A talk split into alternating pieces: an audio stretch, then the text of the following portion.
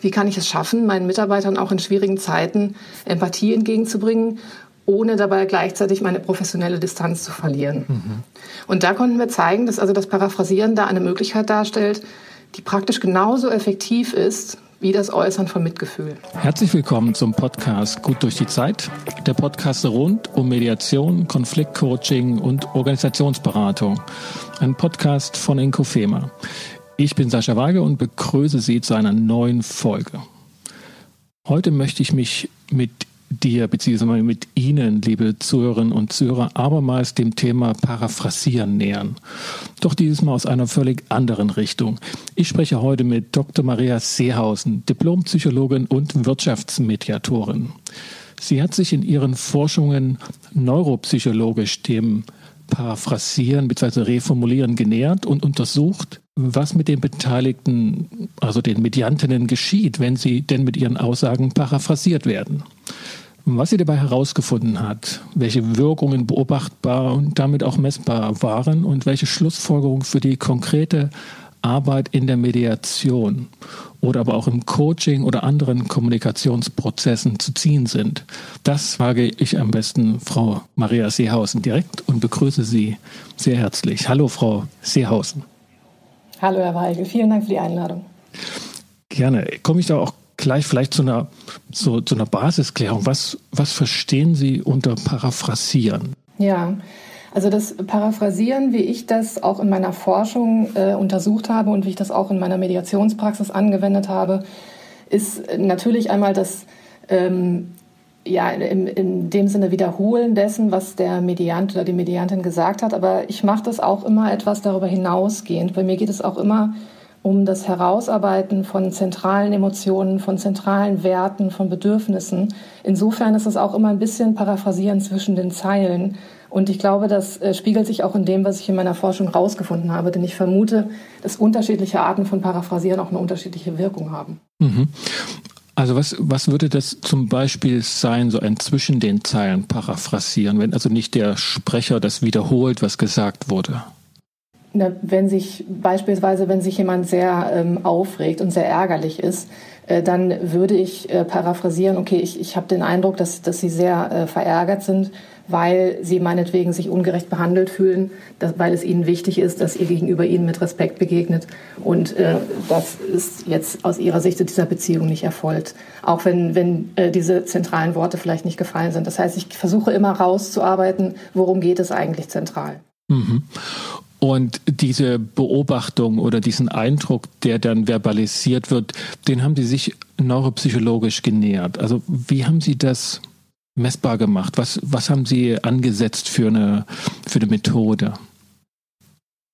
Wir haben unterschiedliche Methoden eingesetzt. Einmal ganz simpel ähm, eine Selbstauskunft, emotional, also wie, wie fühlen sich die äh, Probanden, also die Versuchspersonen ähm, dann haben wir auch psychophysiologisch gemessen, vor allem mit ähm, dem sogenannten Hautleitwert, also die, die Hautleitfähigkeit äh, mit äh, Puls und Herzrate, mit dem sogenannten Blutvolumenpuls. Dabei geht es im Prinzip äh, darum, ob sich die Gefäße weiten oder verengen und auch mit der äh, Analyse der Stimme. Das sind alles Messwerte, die auch ähm, ja, autonome Erregung und insofern auch Stress widerspiegeln können und auch äh, gute und reliable äh, Messwerte von Emotionen sind. Mhm. Also das, wenn ich das richtig verstehe, Ihnen ging es vor allen Dingen auch um die Veränderungen im Zuge einer Rückmeldung, also im Zuge einer Paraphrase. Was geschieht mit der körperlichen Verfassung jetzt im weitesten Sinne oder Sie sagten schon emotionale äh, Verfassung desjenigen? Das war Ihr Fokus. Genau, also es ging mir um die emotionale Verfassung und ich habe mich dem aber auch über äh, psychophysiologische und auch neurowissenschaftliche ähm, Daten genährt. Ähm, also Ausgangspunkt der ganzen Forschung war ein Effekt, den ich in der Mediation beobachtet habe, den Sie sicherlich auch kennen. Wenn Sie etwas paraphrasieren, ähm, dann lehnen sich die Leute häufig zurück und atmen aus und sagen, ja genau. Und man hat so den Eindruck, die beruhigen sich. Ne? Ja. Also es ist ein augenscheinlicher Effekt da, dass Paraphrasieren auch auf die Emotionen offensichtlich eine Wirkung ausübt. Das ist aber zumindest bis zu dem Zeitpunkt, als ich mit der Forschung angefangen habe, in letzter Zeit bin ich da jetzt nicht mehr so äh, drin, ist das nie wirklich systematisch untersucht worden, was da eigentlich passiert. Äh, und auch Empathie hat sich die Forschung immer genährt von der Seite des Senders, also der Person, die Empathie empfindet oder auch Empathie kommuniziert. Aber was das mit den Emotionen der Person macht, die Empathie empfängt oder auch eine unempathische soziale Reaktion, ja, also auch ich verstehe das nicht, worum es dir geht oder das Verständnis zu verweigern. Darum ging es mir zu gucken, was passiert dann mit den Emotionen. Okay, okay, das heißt, wenn ich mir das vorstelle, Sie haben eine solche Situation oder ähnliche ähm, initiiert ähm, und dann sowohl abgefragt, was derjenige äh, wie, das, wie das einschätzte, also in Interviews befragt und, und gleichzeitig aber gemessen auch, ob und wie die körperliche Reaktion drauf war. Genau, also körperliche Reaktion immer als Indikator des emotionalen Zustands oder auch einfach des, ähm, ja, des, des Zustands von Stress oder Aufgeregtheit. Wir haben drei Studien gemacht dazu. Das zwei davon waren äh, Interviews zu einem aktuellen Konflikt, den die Personen also tatsächlich erlebt haben, und eine äh, kontrolliertere Studie auch ähm, im MRT, also mit, mit äh, funktionaler Magnetresonanztomographie und tatsächlich auch haben wir auch ein Interview zu diesen Konflikten im MRT gemacht. Äh, das war also sehr interessant und war auch nicht so ganz leicht, das genehmigt zu bekommen, weil das also sehr ungewöhnlich ist in der in der neuronalen äh, Forschung mit solchen Methoden zu arbeiten. Das war in gewisser Hinsicht Neuland und wir konnten tatsächlich dann ähm, ein ja ein echtes Konfliktgespräch führen, während die Personen dabei Aufnahmen äh, von ihrem Gehirn äh, gemacht bekommen haben, sodass sie also sehen konnten, was passiert dabei. Was haben Sie rausgefunden? Und wenn Sie von wir sprechen, wer war da noch beteiligt oder war das eine, eine Gemeinschaftsforschung? Ähm, es war ein also von mir initiiertes äh, Forschungsprojekt. Das ist in der Neurowissenschaft immer äh, Gemeinschaftsforschung. Also niemand forscht da alleine. Das sind ganz komplexe Projekte. Da waren im, im Kern noch äh, vor allem Dr. Christine Brehn und äh, Dr. Philipp Katzer involviert unter der Leitung von äh, Professor Manik Butch. Das war damals am Cluster of Excellence Languages of Emotion. Ähm, das war ein Kooperationsprojekt der FU Berlin und der Charité. Und, und was haben Sie herausgefunden, als Sie da die Leute während des MRT interviewten? Also der aus meiner Sicht wichtigste ähm, Effekt, der dabei rauskam, ist auch eigentlich der banalste, nämlich der aus der Selbstauskunft, dass wir tatsächlich ähm, mehrfach zeigen konnten, dass das Paraphrasieren eine deutliche Wirkung hat auf die Gefühle und Emotionen der Leute. Also wir konnten zum einen äh, im Vergleich zu verschiedenen Kontrollbedingungen zeigen, äh, dass das Paraphrasieren dafür, dazu sorgt, dafür sorgt, dass die Leute sich besser fühlen. Also eine Kontrollbedingung war einmal nur, ich habe mir still Notizen gemacht. Eine andere Kontrollbedingung war, dass ich äh, standardisiert gesagt habe, ich kann das nicht verstehen. Was aber noch wichtiger ist, wir konnten auch durch eine Vorher-Nachher-Messung zeigen, dass das tatsächlich kausal dafür verantwortlich ist, das Paraphrasieren, dass die Personen sich weniger negativ gefühlt haben. Also sie haben sich immer noch nicht toll gefühlt, sie waren ja immer noch in einer unangenehmen Situation, dem Konflikt, aber sie haben sich weniger negativ gefühlt. Das war das eine. Mhm. Was, was, was heißt das? Also selbst wenn jetzt durch die Paraphrase und wenn das die wortwörtliche Wiedergabe dessen war, was jetzt gesagt wurde, durch den oder die Mediatorin, also keine neue Information im Raum paraphrasiert wurde, selbst dann hat es eine emotionale Auswirkung und die Beteiligten beruhigen sich. Ja, also wortwörtlich paraphrasiere ich ja nicht, sondern wie gesagt, es geht ja immer auch ein bisschen um das Herausarbeiten von zentralen Aussagen, von dem, was den Leuten wirklich wichtig ist. Und ich glaube, das ist auch ein ganz, ähm, äh, ganz wichtiger Punkt dabei. Aber äh, Sie haben recht, also tatsächlich ist das ja, also man gibt weder äh, irgendwelche Sie haben recht oder äh, Aussagen äh, dergleichen ähm, noch sagt man, ja, ich, ich fühle mit ihnen und, oder sowas. Also keine Äußerung von Mitgefühl im, im üblichen Sinne. Wahrscheinlich. In, Im Coaching ist das schon eher, aber in der Mediation ist es auf jeden Fall nicht möglich für den, genau. für die dritte Person. Genau, und ich habe mich auch in der Forschung ähm, dem Paraphrasieren genauso genähert, wie ich das auch in der Mediation tun würde. Also auch immer aus ihrer Sicht sieht es so aus, sie empfinden das so. Da haben auch andere Forscher schon rausgefunden, dass das ganz wichtig ist, dass man das macht, weil tatsächlich eine Paraphrase, die, ähm, die den, die Person sozusagen darin bestätigt, dass sie auf jeden Fall mit ihrer Sicht recht hat, interessanterweise dazu führt, dass negative Emotionen verstärkt werden, weil sich die Leute dann nämlich in ihrer Position noch mehr verhärten und dann noch wütender werden. Mhm. Es ist also ganz entscheidend, dass man tatsächlich immer wieder diese neutrale äh, Sicht auch darauf einnimmt. Und das, und das subjektiv ich, ja, formuliert. Genau, genau. Und was ich dabei auch ganz spannend finde und ganz wichtig, ähm, genauso wie, wie Mediatoren gibt es ja auch andere Rollen, äh, in denen das äh, berufliche Verständnis verbietet oder zumindest es als ungünstig befindet, dass man ähm, ein emotionales Mitgefühl äußert, dass man äh, subjektiv wird. Zum Beispiel ähm, ja bei Richtern ist das der Fall oder auch äh, in, in einigen äh, anderen Berufsgruppen. Ich, ich sehe es auch bei Führungskräften, dass sie sich immer wieder fragen, wie kann ich es schaffen, meinen Mitarbeitern auch in schwierigen Zeiten Empathie entgegenzubringen, ohne dabei gleichzeitig meine professionelle Distanz zu verlieren. Mhm. Und da konnten wir zeigen, dass also das Paraphrasieren da eine Möglichkeit darstellt, die praktisch genauso effektiv ist wie das Äußern von Mitgefühl. Mhm. Das heißt, subjektiv die Sicht desjenigen aufgreifen, spiegeln, wiederholen, paraphrasieren, ohne sich dessen gemein zu machen, ohne das selber dann auch ähm, in seiner Berechtigung zu bestätigen. Genau, genau. Ich glaube, so ist meine Hypothese jetzt natürlich die Deutung der Forschung, dass allein die Tatsache, dass sich jemand ähm, da die Mühe macht, es nachzuvollziehen und auch den, den Raum gibt für das, was die Leute fühlt, da tatsächlich schon auch im Sinne sozialer Unterstützung eine Wirkung hat. Mhm. Was aber auch interessant ist, und, und, dann kommen wir zu den ähm, psychophysiologischen Ergebnissen. Ich hatte eigentlich erwartet, dass wir da auch eine Entspannung feststellen können. Ja, also ich hatte, ich hatte anfangs ja gesagt, man, man sieht so, dass die Leute sich so ein bisschen zurücklehnen, sie wirken irgendwie entspannter. Ja? Und das dachte ich auch, dass ich das abbilden könnte in den Messungen wie Hautleitwert, Puls und so weiter. Das war aber nicht der Fall, sondern im Gegenteil bewirkt das Paraphrasieren da eher ein höheres autonomes Aktivierungsniveau. Das, das heißt, die Leute werden, salopp gesagt, aufgeregter während der Paraphrase. Und zwar auch gegenüber einer unempathischen Intervention. Das ist nur erstmal kontraintuitiv. Mhm.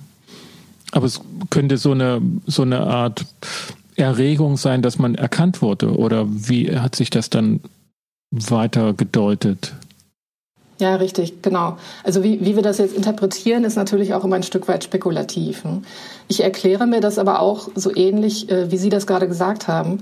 Ich glaube, das bedeutet, dass da auch was passiert. Ja, dass also die Paraphrase irgendwie auch gerade dadurch, dass man so herausarbeitet, was den Leuten wirklich wichtig ist, vielleicht auch noch eine Klärung herbeiführt, die darüber hinausgeht, was den, den Leuten selber bisher so klar war. Also dieses pointierte Herausarbeiten, so geht es ihnen gerade und, und zwar aus diesem und diesem Grund ist das richtig. Das führt ja dazu, dass man sich auch mit seinen eigenen Emotionen mehr beschäftigt, dass man die auch in den Fokus rückt und das ist vielleicht im ersten Moment ja, das führt dazu, dass man so ein bisschen aufgewühlter wird.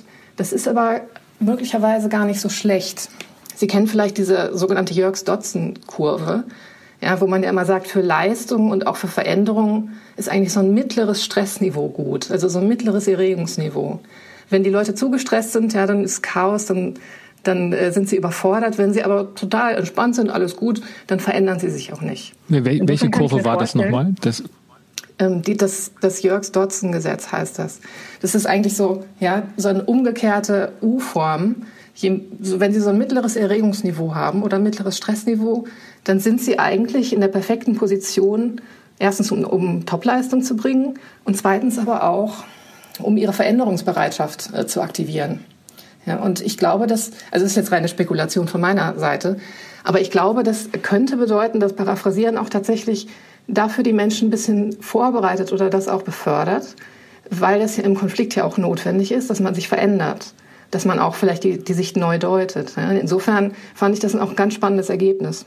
Okay, das ist auch etwas, was Sie, was Sie nicht sozusagen dann in, in Messgeräten ähm, schon, schon sehen können, sondern Sie sehen Veränderungen in der, in der, in der, ähm, im, im Blutkreislauf, in den, in den in den einzelnen körperlichen Messpunkten, aber Sie können daraus nicht schließen, was da geschieht. Ich kann nur daraus schließen, dass, dass die Leute jetzt aufgeregter sind, ja, oder dass sie irgendwie ähm, ja, also dass das sympathische Nervensystem aktiver ist, sie sozusagen eher auch in, in einer bestimmten ähm, äh, Stresssituation vielleicht sind oder äh, emotional aufgeregter. Man kann das aber jetzt nicht eindeutig interpretieren. Ja, so wenn, wenn ihre Hände schwitzig werden oder ihr Puls höher äh, schlägt, dann kann das unterschiedliche Dinge bedeuten. Ja, wir, wir können nur sehen, da passiert was. Ähm, und dann schwächt es wieder ab nach einer Weile. Offensichtlich löst das aber was aus in den Leuten. Gleichzeitig fühlen sie sich aber besser. Mhm. Okay, das heißt, das können wir jetzt an der Beratungssituation oder als Mediatorin nicht in eine Richtung deuten, selbst wenn derjenige seine eigene körperliche Veränderung auch merkt, registriert und mitteilt, sondern das, das kann auch positiv sein. Und, und die Deutung liegt ja nahe, wenn ich ja auch in Mediationsprozessen merke, dass derjenige dann angeregt ist. Also äh, er mag sich erleichtert fühlen, aber gleichzeitig ist es auch eine Form von ähm, ja, erkannt sein, äh, äh, sich, sich begegnen auch, ne, wenn die Deutung angenommen wird und auch passt, dass man mhm. merkt, okay, jetzt, jetzt kann ich, jetzt bin ich auch bei der Arbeit so, ne, bei der eigenen genau. emotionalen genau. Arbeit. Genau, richtig, ja. Sie haben ja vorhin angesprochen, wir haben ja auch äh, neuronal gearbeitet. Das war jetzt im, im weitesten Sinne erstmal explorativ, also da es ja so gut wie gar keine ähm, Forschung in, in dem Bereich gab. Ähm, wir sind aber davon ausgegangen, dass wir da auch äh, Netzwerke der sozialen Kognition finden werden. Äh, also Netzwerke, die sich damit befassen, was passiert gerade in, der Interaktion mit einer anderen Person, ähm, welche Intention hat möglicherweise diese Person, was, äh, welche Perspektive kann ich auch einnehmen äh, gegenüber dieser Person und äh, von dieser Person. Und das haben wir tatsächlich auch festgestellt. Gleichzeitig sind auch Netzwerke der emotionalen Verarbeitung aktiviert gewesen in unterschiedlichem Maße bei, äh, beim Paraphrasieren gegenüber der emotionalen Empathie, also eher der Äußerung von Mitgefühl. Ähm, wir konnten da aber unsere Hypothesen bestätigen, dass da offensichtlich äh, die soziale Kognition, auch die Selbstreflexion im Sinne von passt das eigentlich zu dem, was ich gerade empfinde, ne, was ich da höre, das, äh, das ist aktiv gewesen. Wir können jetzt aber in dem Sinne daraus noch keine ähm, eindeutigen Aussagen schließen, sondern das war erstmal eine Basisforschung. Äh, man muss also viele solcher Studien machen, um dann tatsächlich äh, da definitive Aussagen ähm, tätigen zu können, was jetzt eigentlich genau im Gehirn passiert. Mhm. Aber das, das ist auf jeden Fall erstmal ein, ein, jetzt auch wirklich ein, ein, wissenschaftlicher Ausgangspunkt, wo erste Hypothesen auch von Ihnen ja als Mediatorin aufgegriffen wurden und äh, wissenschaftlich reflektiert wurden. Was hat sich denn für Sie geändert? Sie sagen zwar auf der einen Seite, ich konnte meine Hypothesen bestätigen, einiges war überraschend, aber wenn ich mir vorstelle, Sie sind jetzt mit diesen Forschungsergebnissen wieder in Anführungsstrichen zurückgegangen in Mediationen oder in, in schwierige Gespräche, auch vielleicht jetzt in, in Ihrem neuen Beruf. Ähm, hat sich da was geändert in Ihrer Vorgehensweise? Hm. Also. Würden Sie mutiger paraphrasieren, wäre jetzt eine Überlegung meinerseits, ne? Also, zu sagen, wenn sich das ja. bestätigt, dass Sie dann noch, also hat sich auch für Sie selbst was verändert dadurch? Hm. Also für mich äh, hat es sich zum einen erstmal bestätigt, dass Paraphrasieren tatsächlich eine emotionale Wirkung ausübt. Und insofern kann ich das auch etwas gezielter einsetzen. Aber das hatte ich ja intuitiv eigentlich schon vorher vermutet. Ja. Mir, mir ging es ja darum, da, da eine wissenschaftliche äh, Basis mal zu legen, dass das tatsächlich mal untersucht wird. Aber ich glaube, die meisten Mediatoren äh, wissen das schon irgendwie ja, so intuitiv, dass das so funktioniert. Was für mich tatsächlich neu war, ähm, waren diese psychophysiologischen Ergebnisse, dass also Paraphrasieren nicht nur beruhigt, sondern tatsächlich auch etwas auslöst. Und insofern würde ich sagen, ja, ich ähm, setze das dann vielleicht noch selbstbewusster ein, wie Sie sagen, ähm, mit dem Bewusstsein, dass ich das auch schon wirklich als Intervention fast verwenden kann. Ja, das ist nicht nur einfach reines Wiederholen, sondern wenn ich das richtig mache, es gibt ja auch unterschiedliche Arten von Paraphrasieren, ne? die können ja auch unterschiedlich direktiv sein. Ähm, wenn ich das so mache, dass ich tatsächlich etwas herausarbeite, äh, etwas pointiere, äh, was den Leuten vorher vielleicht eher diffus war, dann kann ich damit auch schon ohne andere Interventionen tatsächlich ähm, auch eine, eine Konfliktklärung oder eine Situationsklärung bewirken. Mhm. Können Sie aus Ihrer Erfahrung vielleicht eher, weil das jetzt nicht der Fokus in der Forschung war, aber aus diesem, aus diesen zwei Punkten, dass Paraphrasieren einerseits eine beruhigende Wirkung hat, ähm, gerade bei vielleicht aktuell aufgeregten Personen, und andererseits aber auch eine anregende äh, Wirkung, die dann aktivierend für das weitere Geschehen wirkt. Ähm, Ob es da eine Reihenfolge jetzt am besten zu, also anzugehen gilt oder kann das gleichzeitig geschehen?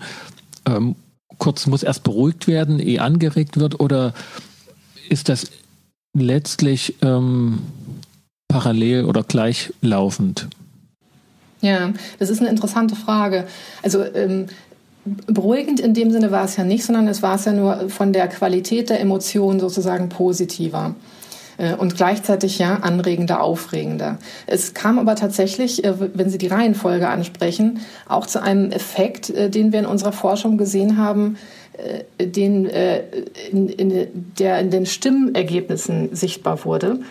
Nämlich, wenn die Paraphrase abgeschlossen ist und die Probanden oder die, die Medianten sich danach wieder äußern, dann können wir feststellen, dass sie dann leiser sprechen nach einer Paraphrase versus nach einer Kontrollintervention.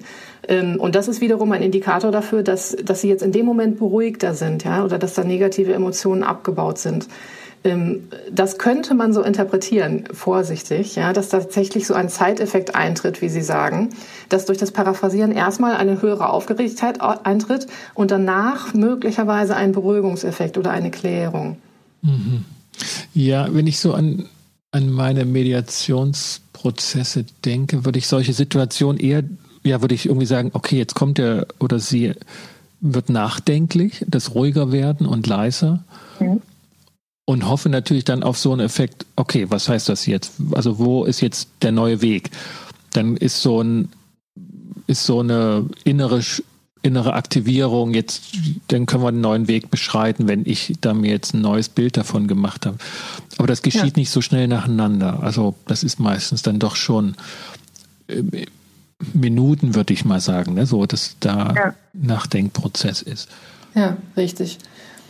Also ich glaube auch, ähm, ich weiß nicht, wie, wie Sie das erleben, aber ich glaube, dass tatsächlich auch immer eine Art von, von Umdeutung ähm, der Bewertung der Situation notwendig ist. Also nicht nur das Paraphrasieren, sondern dass man danach auch noch weiterarbeiten muss mit anderen Interventionen, damit äh, Medianten dann tatsächlich auch sehen, dass man die Situation auch aus einer anderen Perspektive äh, beleuchten kann. Ja? Und, und dann kommt es ja meistens zu diesem Effekt, dass dann tatsächlich eine richtige Veränderung eintritt. Ich glaube, Paraphrasieren ist dafür eine gute Vorbereitung.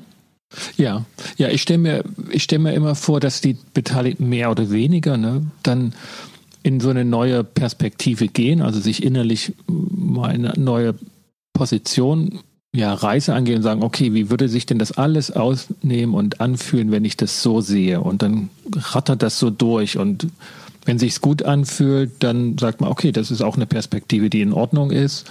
Und wenn man merkt, ach, da ist irgendwie was schief und ungerecht noch, dann wird mhm. das verworfen. Und das geht manchmal wahnsinnig schnell und unbewusst und manchmal geht es aber auch richtig.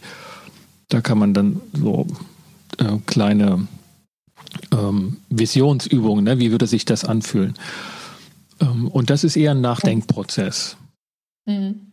Ich finde interessant, dass das durch Paraphrasieren angeregt und angestoßen wird und manchmal schon, und das ist auch die Intuition, aber deshalb habe ich auch ähm, sozusagen ihre Forschungsarbeiten da mit hohem Interesse gelesen, dass sich das auch wirklich bestätigen lässt und dass es gar nicht mehr manchmal bedarf. So, ne? Also man muss nicht jetzt als Mediator dann kluge Fragen stellen oder irgendwie noch was hoch cleveres machen, dass mhm. es einen Effekt hat und sondern ja. das ist auch in Ausbildungen immer wieder so äh, zu beobachten, dass am Anfang das irgendwie komisch ist. Was ich soll das nur so aus der subjektiven Sicht nochmal reformulieren ähm, und manchmal zuweilen nur wiederholen und das hat schon solche Effekte.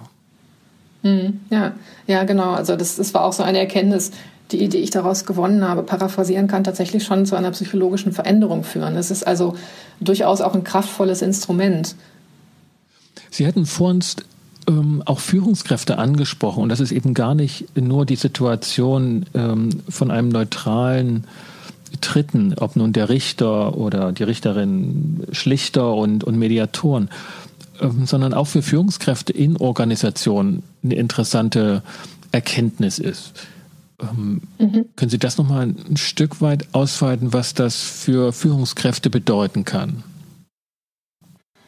Ja, also ich, ich arbeite im Moment in der, in der Führungskräfteentwicklung ähm, und, und sehe dann auch viele Führungskräfte, die äh, also sich dem gegenüber sehen, dass ihre Mitarbeiter durch schwere Zeiten gehen momentan, durch Veränderungsprozesse gehen und sich fragen, wie, wie kann ich das auch empathisch unterstützen? Wie kann ich da auch emotional mitgehen? Und es sind manchmal auch Führungskräfte, die sich eher als rationale Menschen definieren, als jemand, der vielleicht gar nicht so viele Gefühle zeigt und das auch nicht gewohnt ist und für die das sich erstmal ein bisschen komisch anfühlt, wenn sie jetzt so Mitgefühl zeigen sollen oder, oder, oder emotional sich selbst offenbaren sollen. Und insofern ist da ähm, dieser rein kognitive Ansatz, das Paraphrasieren, für manche auch erstmal ein, ein guter Einstieg, ähm, um den, äh, den Mitarbeiter zu zeigen, ich, ich bin bei dir, ich, ich sehe, dass das jetzt schwierig für dich ist.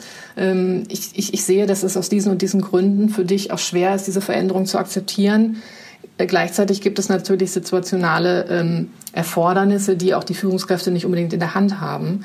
Äh, insofern äh, habe ich den Eindruck, dass es auch da manchmal helfen kann, ja? so eine Brücke zu bauen ähm, in der professionellen Rolle, die auch äh, erfordert, dass man sich natürlich einerseits den Menschen widmet, aber andererseits auch immer ähm, mit situ situationalen Zwängen äh, behaftet ist.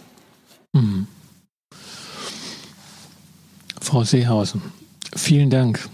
Das waren wichtige und hochinteressante Erkenntnisse, die Sie mit Ihren Kollegen zutage gefördert haben. Sehr gerne. Ich, ich äh, freue mich, dass ich da auch ähm, hoffentlich etwas beitragen kann, auch ähm, in der Mediationsgemeinschaft ähm, da noch mehr Selbstbewusstsein zu festigen, dass Paraphrasieren tatsächlich ein, wirksames Instrument ist, das äh, uns zur Verfügung steht. Wenn Sie, liebe Zuhörerinnen und Zuhörer, im Zuge dieser oder anderer Episoden Fragen haben oder vertiefende Hinweise, dann schreiben Sie mir doch einfach eine E-Mail.